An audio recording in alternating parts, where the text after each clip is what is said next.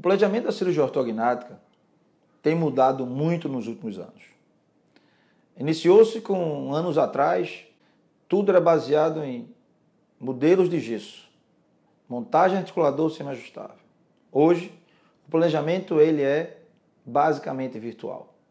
O planejamento virtual não é apenas a comodidade da gente fazer tudo no computador sem a necessidade de manipular gesso. É sim isso também.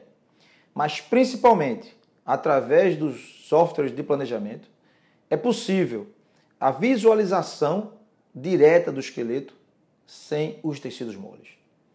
A análise facial continua sendo a avaliação principal, mas a possibilidade de avaliarmos o esqueleto facial sem os tecidos moles nos permite um planejamento muito mais preciso, uma vez que a cirurgia ortognática altera a posição do esqueleto e não dos tecidos moles faciais.